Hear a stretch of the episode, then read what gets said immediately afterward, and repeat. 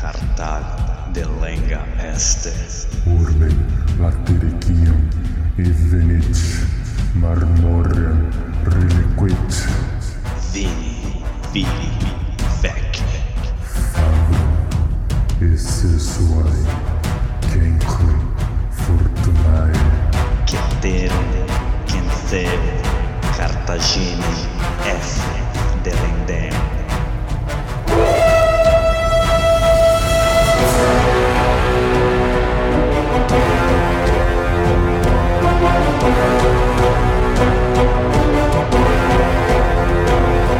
Alô amigos, alô galera, estamos de volta para o 75 episódio do podcast Roma Água e Crua. Quem vos fala é Bruno Prandi, seu apresentador e editor deste humilde podcast. Agora um salve para nossa tetrarquia.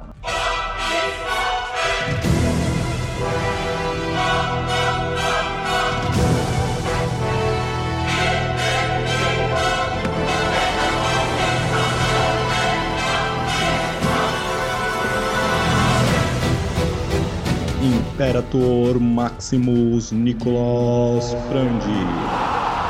Nossos Césares Lucas Frandi, Álvaro Desidério e César Casolari. Recapitulando.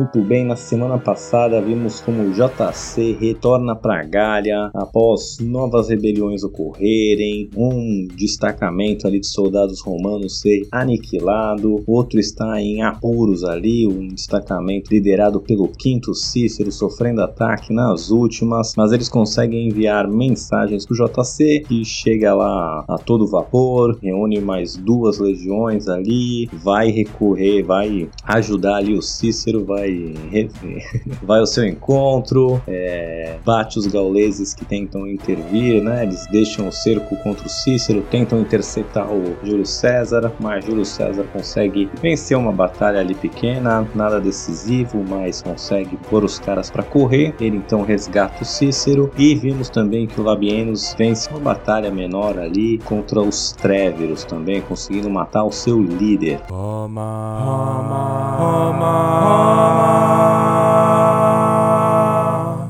Roma, nua e crua. Bom, hoje continuamos, né? A gente viu que, apesar das vitórias menores, a situação ainda está drástica. As rebeliões não foram contidas. Os romanos venceram as batalhas, como eu disse, mas colocaram os caras para correr do que realmente aniquilaram o exército. Então, venceram a batalha, mas a guerra continua. Antes de dar sequência aqui na, na treta, na história como tá, eu queria fazer um- uns comentários aqui, pegar uma tangente Senta que lá vem a história. mais discutir o quanto o Também, mesmo quando tá ali no meio das guerras, ele é um cara muito político, né? Ele realmente é um cara multitarefa, multi, multi-habilidades ali, ótimo advogado, político, comandante militar, governador. Por que eu cito agora esse caso político? né? Ele tá agora colocando mais nomes e já veio falando aqui de outros nomes, né? Importantes que aparecem aí nas suas guerras, nos seus comentários da Guerra Gálica. Ele mencionou apenas dois, vamos dizer assim, desconhecidos, que até foi num episódio passado, retrasado, foi o Voreno e o Pulião. Eram dois centuriões ali, oficiais, baixos oficiais. Tirando esses dois, ele também cita o cara que levava o estandarte da águia lá da décima legião, quando ele invade a Britânia, que é o cara que joga a águia lá no meio dos caras e, e faz os, os legionários tomarem coragem para sair do barco. Mas tirando essas três pessoas, uma que ele nem cita pelo nome, os outros todos que ele cita são nobres, importantes e sempre também, pelo menos a impressão que me dá, que ele não tá só é, usando os caras para os fins militares, mas também para os seus fins políticos, né? Porque, por exemplo, a gente tá vendo quem tá preso ali, que ele acabou de resgatar no episódio passado, que era o Quinto Cícero, irmão do Marco Túlio Cícero, os maiores oradores aí de toda a história, e um cara que o, o Júlio César tentou que ele fizesse parte ali do triunvirato, né? Fosse ah, o quarto elemento ali, virasse um, um quarteto. Não deu muito certo, mas ele não queria uma, como posso dizer assim, uma guerra aberta contra o Cícero, queria de certa forma, parece, agradar e trazer ele um pouco para o seu lado. O quinto Cícero é irmão do Cícero, então tá ali no staff do Júlio César ajuda. Ele disse que o Júlio que o Cícero fala bem dele, que foi um baita comandante, que conseguiu aí segurar esse, esse ataque aí gigantesco que ele sofreu, então dá aquela moral. A gente já viu também ele falando do Marco Crasso, filho do Crasso, pai do homem mais rico do mundo, é um cara que faz parte de um triunvirato que financiou a carreira política do Júlio César aí por muitos anos e ele também, né, já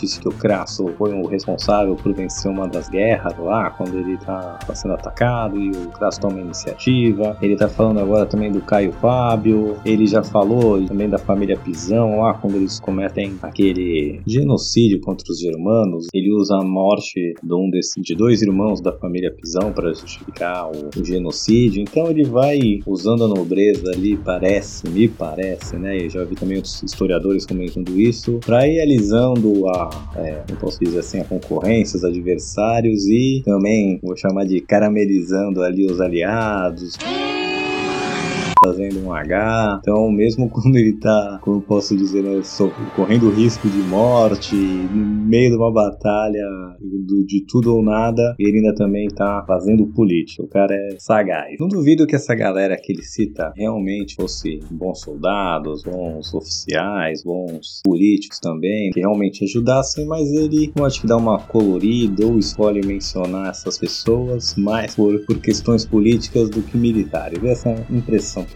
Bom, voltando aí pra, pra batalha, né, pra como tá o, o circo pegando fogo. Mamma mia! È Bruno! No Romano e Crua. Ele conseguiu ali resgatar o Canto Cícero no território dos Nervos. Lembrando que o território dos Eburões está também em revolta. Tem os Tréveros, que é onde está lá o Labienus, que conseguiu matar o Luciomar, o chefe do, dos Tréveros, mas também não acabou com a revolta. A revolta continua. Temos outros povos também agora se unindo, né? A gente mencionou que o César fez aquela assembleia, tentou convocar ali os, os gauleses, mas já teve outras tribos também que não mandam comitivas, são elas os carnutos e os menápios, ou seja, tá, tá ruim pro Júlio César. Dá pra melhor, com certeza que a gente ia mudar melhor, já tava bom. A gente ia mudar pra melhor, não tava muito bom, tava meio ruim também, tava ruim. Agora parece que piorou. A gente foi vendo que ele sempre foi vencendo as guerras, mas ele sempre vai dividindo e conquistando, vai fatiando, jogando uma tribo contra outra. Então sempre consegue isolar as tribos o máximo possível, né? Tirando os belgas que conseguiram realmente uma força grandiosa ali para atacá-lo. Na Gália ele foi usando a tática de dividir e conquistar muito bem. Porém agora essa situação está mudando, porque a gente já vem abordando, né? O faz a se voltar mais, a percepção de que os romanos vieram para ficar, falhas nas plantações fome, ele começa a pesar ali, tá, os romanos sugando seus recursos e também por causa disso essas tropas estão mais espalhadas e mais vulneráveis, então foi juntando a fome com a vontade de comer e os gauleses se organizaram. Essa rebelião tá muito mais perigosa porque agora são muitas tribos unidas, né? E não só as tribos em questão de força militar, de soldados, força militar bruta, mas também a questão do território, então já é um território muito grande, né? várias tribos, pegando ali todo, quase todo o território dos belgas, mais partes ali da, mais centrais da Gália. Ou seja, ele vai ter que ir muito de um lado para o outro, levar suas tropas de um lado para o outro, e isso dificulta. Outra coisa é que essas guerras que o Júlio César vem se metendo aí desde o começo não foram guerras sancionadas pelo Estado romano, pelo Senado romano. Então ele também tem que se virar com o que ele tem na mão. A gente já viu aqui, por exemplo, as guerras púnicas, as várias guerras ali contra os estados gregos, os reinos e estados gregos. E o que acontece? Que elas eram guerras onde o Senado e o Estado romano como um todo estavam bancando. Então, na questão da Segunda Guerra Púnica ali, os romanos vão perdendo exércitos atrás de exércitos e os romanos continuam colocando recursos, continuam colocando soldado, vão é, levando o Estado ao limite, mas eles colocam o Estado inteiro, tá, provendo para aquelas guerras. Mesmo quando Pompeu vai pro leste. Agora, qual a diferença? O Júlio César, ele tá sempre fazendo as coisas pela cabeça dele. Ah, os caras estão aqui me atacando, ele podia ir lá, pedir ajuda pro Senado, fazer o Senado tentar negociar com essas tribos, caso não dessem nada, aí eles declaram guerra, aí sim eles vão prover tropas pro Júlio César, mas vão prover é, recursos recursos para ele tocar a guerra. Mas o que está acontecendo agora é que o Júlio César ele vai fazendo as coisas e ele tem que fazer antes é, do Senado é, poder intervir. Ele já tinha vários inimigos e assim seria muito mais fácil o pessoal fazer um acordo cortando ele do que ele sair conquistando os lugares. É o que eu quero dizer mais ou menos, né? Não sei. Por exemplo, quando ele foi para Britânia lá, se ele pedisse ajuda pro Senado lá para invadir as ilhas britânicas, caras iam falar não, manda uma comitiva, vamos tentar falar com os caras, faz um acordo ali, alguém se intromete ali do Senado, algum inimigo dele, por exemplo, o Catão, o próprio Cícero, alguém vai lá, não, fiz um acordo com essa tribo, então a gente não pode invadir. Ia deixar ele sem, sem chão, né, digamos assim. Não ia concordar com as maluquices dele, de estar invadindo tudo que é território e tentando anexar tudo que era território. Então, quando ele vence uma campanha militar, ou ele vai lá numa campanha militar, quando o Senado so sabe que isso está acontecendo, ele já tem que entregar uma coisa pronta. Olha, venci essa tribo aqui dos, dos Tréveros, eles vão mandar tanto agora de é, tributo pra gente, eles mandaram esses reféns, a gente vai poder montar um posto militar aqui. Então ele já chega com alguma coisa pronta, tipo, ó, já tá tudo aqui, assina aí, Senado, só, como eu posso dizer, corrobora o que eu fiz. Porque se ele tá numa campanha dessa, vamos supor, contra os Tréveros, e começa a prolongar essa campanha, primeiro o Senado, os inimigos políticos deles iam poder fazer, tentar fazer um acordo com ele ali, tirar ele do comando, ou atrasar recursos. Se ele perde, né, muitos soldados, muitos generais também, ou precisa de mais tropas, ele vai ficar sempre, se ele precisar do Senado, ele vai ser boicotado, é isso que eu quero dizer, ele sabe disso. Então ele meio que não pode pedir tropas, ele não pode pedir comidas, lógico que ele já tem, né, mas ele não pode pedir recursos, ele tem que trabalhar com o que ele tem. Isso exige que as campanhas dele também tenham que ser muito mais rápidas. Primeiro, porque ele vai precisar tirar os recursos das terras que ele está invadindo. Então, quando ele invade a Galha, ele vai sempre supondo que ele vai conseguir arrancar seus suprimentos de lá. E vem conseguindo, né? Quando ele invadiu a Bretanha, ele contava que tirasse os suprimentos da Bretanha. Tanto que ele tem que voltar sem conquistar nada porque venceu as guerras, mas não teve tempo suficiente para se estabelecer. E não dava para contar que Roma fosse ficar mandando suprimento, fosse ficar mandando soldado, dinheiro para ele conduzir. Ele foi lá, tentou, não deu, tem que arregar. Então todas as campanhas dele é no all-in, é tudo ou nada. Porque ele tem que conquistar muito rapidamente, até pela questão de não deixar ninguém mais se envolver, o Senado tentar negociar. Não, ele tem que ir lá vencer e já trazer. Um, tem até um nome militar, um sente accompli, alguma coisa assim, que é um, é um fato consumado. Ele vem lá e fala: Olha, já aconteceu isso, os caras atacaram, me atacaram aqui, ou atacaram meu aliado, eu tive que intervir, destruir a tribo dos caras, e agora eles são nossos vassalos, ou eles são um estado cliente, ou eles são aliados, mas ele já tem que entregar tudo pronto, porque ele não pode se dar o luxo de esperar, porque essas campanhas, como eu disse, ele tá tirando da orelha dele. Ele sempre alega, né, que tá reagindo a alguma invasão contra romanos ou contra aliados romanos, mas ele tá se aproveitando de qualquer brecha para sair fazendo campanhas militares e expandindo o território romano, mas sem anuência do Senado. Ele vai fazendo para depois falar: Ó, oh, Senado, já fiz, já aconteceu, tá aqui. Ninguém vai ser louco de falar: ah, não, não quero um monte de riqueza nova, não quero território, não quero ouro, devolve os reféns. Não, já fez agora, beleza, né? Ninguém vai negar dinheiro de graça. Mas se é, tivesse tempo do Senado intervir, iam tentar mandar a comitiva diplomática, iam tentar mandar outro general, iam tentar sabotar o César e ele sabia disso. E fora o risco de morte mesmo, das outras coisas acontecerem. E por isso ele também não podia ficar moscando nos territórios muito tempo. Ele tem que ir lá, logo arrumar uma batalha grande, vencer e ponto final. Bom, e complementando isso agora, essa rebelião aí que tá basicamente atingindo um terço da Gália, o que que ainda piora ainda mais, coloca o César numa situação mais difícil ainda, porque agora ele tem um terço menos de território para tirar recursos, ele tem um terço para ir atrás dos caras, é um território grande para você ir a pé de um lugar para o outro, não é fácil, né? Ah, lutar, dando um exemplo besta, mas ah, vou lutar uma, uma guerra aqui em São Paulo, depois vou marchar até o Rio de Janeiro, lutar outra guerra para voltar agora ali, vou para Minas Gerais ali, fazendo essas distâncias talvez um pouco menores que isso, mas assim, assim, dá para ter noção que, que não, a pé é difícil fazer isso. E também agora ele vai tirar, tem menos lugares para tirar recursos. Esses lugares que já estão em revolta, não vão mandar comida, não vão mandar refém, não vão mandar é, soldados. Então ele vai ter que pegar mais soldados ainda dos supostos aliados deles, né? Que já passaram por uma seca, que já não estavam aguentando mais. Então essas pessoas que já estavam querendo entrar em revolta, porque os romanos estavam sugando muitos recursos, agora que outra parte entra em rebelião, os romanos estão sugando mais recursos discurso ainda, incentivando os caras a entrarem mais em revolta ainda. E quanto mais gente vai se revoltando, mais vai atiçando os outros, né? Maior vai ficando a revolta. E essas pessoas agora não estão, como eu já falei em episódios passados, tentando usar o César um contra o outro. Dizendo, ah, esse cara aqui dos sequanos é contra os,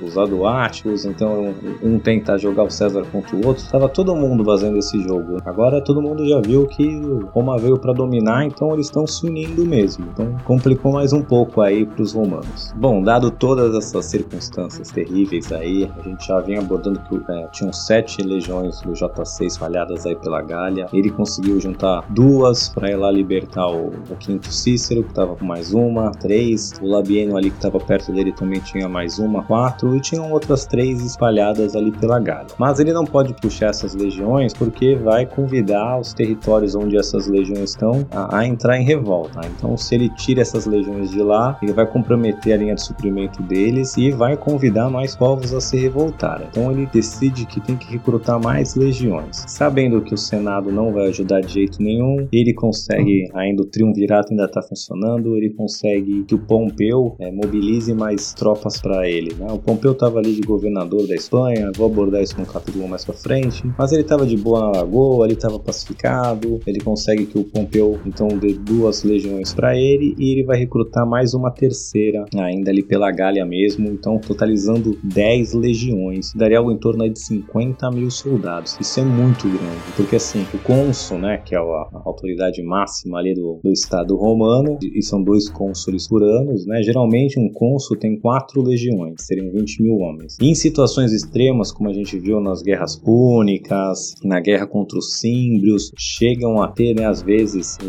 os cônsules, é, oito legiões, daria 40 mil homens cada cônsul. Então, os maiores exércitos romanos que a gente já viu lutarem no campo de batalha eram com 80 mil soldados e dois cônsules. Então, 40 mil mais ou menos para cada cônsul ali. O JC vai ficar com 10 legiões, ele vai ficar com mais legião do que qualquer cônsul jamais juntou. Então, dá para ver também o, o, o quão grande está ficando a figura de César. Isso é o bichão mesmo, hein, doido? ele nem era um cônsul, era um pró-cônsul, né? Era, um, era abaixo ali do que seria o cônsul mesmo. O cônsul, sendo fazendo uma comparação muito esdrúxula, seria mais ou menos o presidente e um pró-cônsul seria mais ou menos um governador. Então os dois são, agora essa é uma analogia muito porca, tá gente? Mas os dois são, seriam os chefes do executivos, mais um um território do outro seria do, do estado como um todo. E ele como pró-cônsul tá tendo mais tropa do que qualquer cônsul já teve. Mas é, o território que ele tá tomando conta é muito grande, é gigantesco e as revoltas estão exigindo esse número de tropas mesmo. Bom, beleza, agora ele junta mais sete legiões, né? Tá com 10 legiões ao todo, espalhado pela Gália. Ele tava com três ali, consegue trazer mais uma para perto de si, então ele fica com quatro legiões ali no território dos Nervos, que é onde ele resgatou o Túlio Cícero. Lembrando as tribos que já estão em revolta aí, várias, entre elas os Nervos, e ele resolve começar por quem tá mais perto, né? Já que eles já estão em revolta, ele já tá no território, vai ser por ali que vai começar o processo de pacificação. Os nervos estavam tinham se juntado para pegar o Cícero, foram atacar o César, tiveram que foram postos para correr, se espalharam de novo, então eles estão meio desorganizados. O JC resolve não perder tempo e já sai tocando o terror no território nervo, realmente destruindo tudo, uma, uma política ali de terra arrasada mesmo. Ele vai saqueando vilas, cidades, tudo que dá, rebanho, plantações, né, grãos, minério, o que dá, ele, ele rouba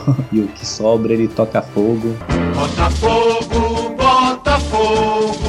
E vai assim destruindo e arrasando completamente o território dos Neros. Os Neros vendo seu território ser destruído, suas chances de rebelião darem certo cada vez ficando menores, eles logo vão é, mandar comitivas ali pro JC e falar: Cara, não, vamos, vamos ser amigos de novo, chega de fazer guerra com os romanos, aprendemos nossa lição e tal. E beleza. O JC podia continuar punindo e tal, mas como eu disse, ele tem que fazer as coisas rápido, não vai adiantar ele ficar batendo em quem ele já bateu, chutando o cachorro morto. Então, assim que alguém pede pinico, ele logo aceita, lógico, vai exigir reféns, vai exigir reparações, mas não vai ficar ali morando na sua mágoa, vai perdoar e, e bola pra frente. Os senões, os carnutos, né, outras tribos estavam em revolta, assim que eles sabem da, da derrota dos Nerves, o JC também já começa a se mover em direção ao território deles, aquele ímpeto de liberdade já vai ficando cada vez menor. Por quê?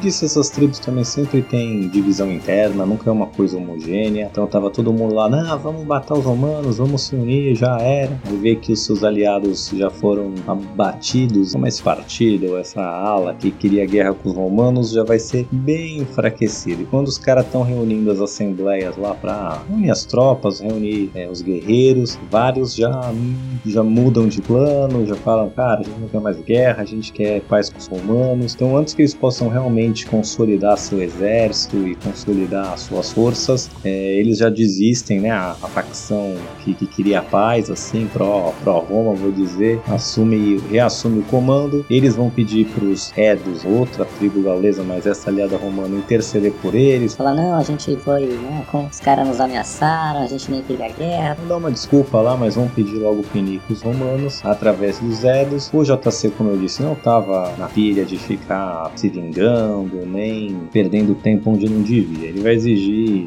né, bastante reféns, aí muita gente, cerca de 100 pessoas da nobreza ali, numa tribo relativamente pequena. Os caras vão aceitar, porque também que adianta não mandar refém e ver todo mundo morto. E assim vai já logo rolar outra pacificação. Logo que eles estão chegando no território ali, eles já vão pedir pini. Bom, pacificados os nervos, os senões, os carnutos, o JC vai conseguir reunir mais algumas legiões. Ele estava com quatro, vai conseguir reunir mais uma, vai ficar com cinco legiões ali por onde ele estava e vai é, continuar a sua empreitada. Agora ele vai em direção ao território dos Menápios, dos Eburões e dos Tréveros, que era ali onde ainda estava a maior parte. Os Tréveros estavam perto do Labienus, isso vai acontecer mais ou menos ao mesmo tempo, então vou, como aconteceu na semana passada, vou separar aqui. Mas os Tréveros que era quem estava organizando mais essa bagunça, essa rebelião aí, não só entre as tribos gaulesas, já falei no episódio passado, eles estavam recrutando outras tribos germânicas para vir ajudar e também recrutando germânicos como mercenários. Então eles estavam tentando criar a maior força possível para atacar. Então Júlio César já acabou com ali as revoluções, as rebeliões mais próximas. Agora ele conseguiu reunir mais tropas e vai para esses territórios. Além de conseguir né, pegar mais uma legião para si, ficar ali com cinco, ele também vai conseguir direcionar mais duas legiões pro Labienus para lutar contra os Tréveros e ele também já vai mandar o trem de bagagem, a maior parte dessas coisas ali pro Labienus, porque o território que ele está indo dos Menápios era um território ali rodeado por pântanos e várias áreas das Pifafeto, até por isso os caras nunca tinham mandado emissários, reféns para os romanos, se tinham protegidos ali, ah, ninguém vai ser louco de invadir no território, aproveitaram aí para também se rebelar, então o JC resolve atacar. Ele vai na sua velocidade peculiar. De novo, ele vai chegar lá sem o pessoal ter tido tempo hábil de reunir suas forças, reunir seu exército. Essas pessoas conheceram a tribo, apesar de ser muito numerosas, eram divididas em várias cidades, tinham uma linha de comando não tão hábil. Então, quando eles tinham que reunir grandes exércitos, eles tinham mais dificuldade, assim, precisavam de tempo, precisavam de organização, não dava para de sopetão organizar uma força muito forte. Então, o JC vai chegar nesse território e vai dividir suas forças em três, vai ficar um pedaço com ele, um pedaço com, com o Marco Crasso, filho do Crassinha ali, outra com o Caio Fábio, e eles vão então invadir esse território é, por três frentes diferentes, vão construir pontos para atravessar o pântano, vão usar engenharia romana ali para lidar com essas dificuldades de acesso, e logo também vão sair tocando fogo em tudo, invadindo o território, capturando cidades, vilas, rebanhos, ouro, escravos, tudo que tinha, e como nos senões e nos carnutos, esses povos também também vão ver que não conseguiram nem dar tempo de reunir suas forças, vão logo pedir desculpa, pedir pinico, mandar emissários de paz para os romanos. Pela paz que eu quero seguir, é pela paz que eu não quero seguir.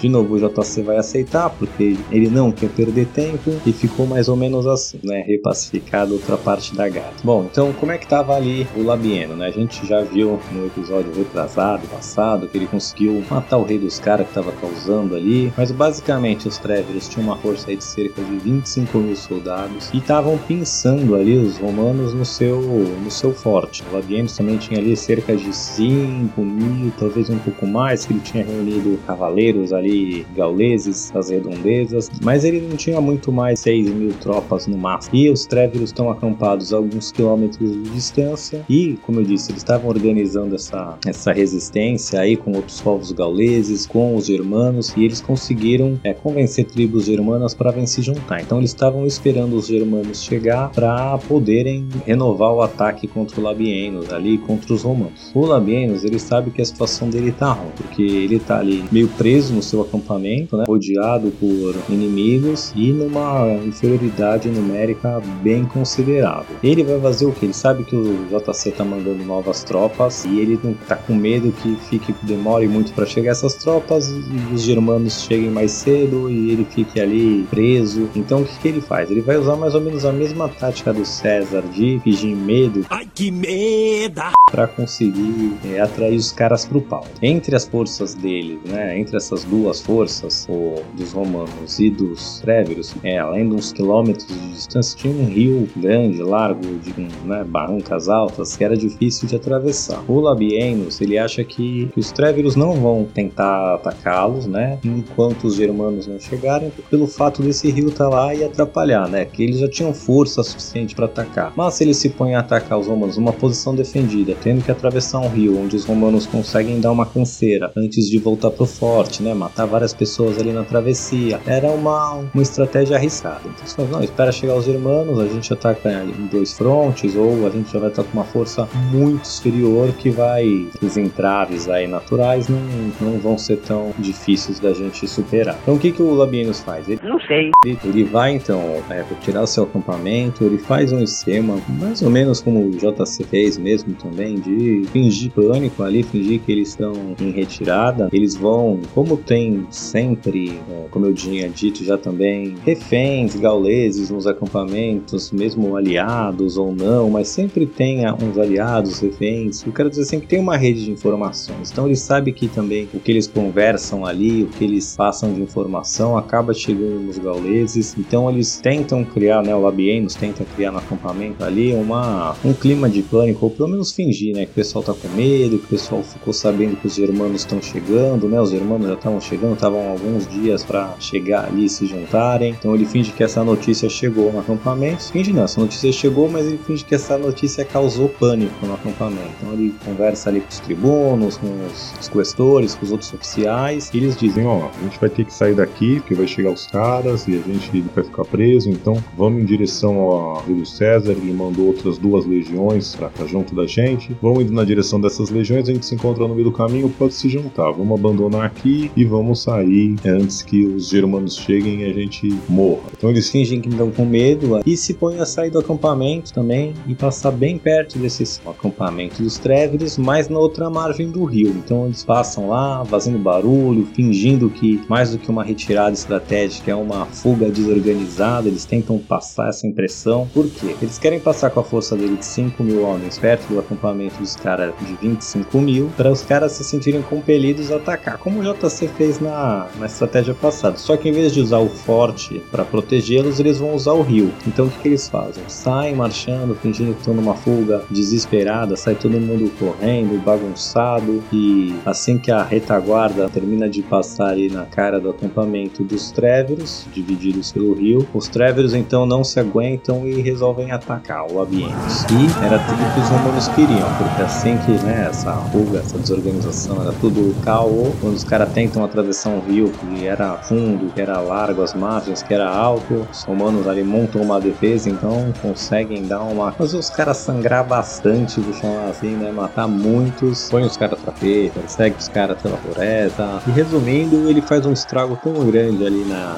no exército que os próprios caras, né? Quem, quem era que tava tocando isso ali Somaro, depois que ele foi morto, os parentes dele, mas eles tomam um prejuízo tão grande que faz a facção pró-Roma, a facção facção pró-paz assumiu o controle e pediu Penico também. Então agora é, é, esses exércitos que estavam em rebelião e não estavam destruídos, agora se não estão destruídos, já estão danificados o suficiente e todos pediram Pinico, pediram paz. O Júlio César troca as lideranças dessas tribos e pega, né, boa parte de seus soldados como auxiliar para ajudá-los em outras rebeliões que estão continuando. E o JC também quer punir esses germanos que estavam vindo ajudar os Tréveros. Eles ficam sabendo já que os Tréveros perderam, começam então a voltar para casa, a se acabar com os planos de invasão. Só que o JC já tá de novo querendo dar uma liçãozinha básica nesses germanos. Então a gente vai ver isso na semana que vem. Obrigado pela paciência, fique com a gente e até! Alô amigos, alô galera, só lembrando que ainda tá muito fácil de participar do nosso seleto grupo de apoiadores carinhosamente apelidados de Tetrarquia.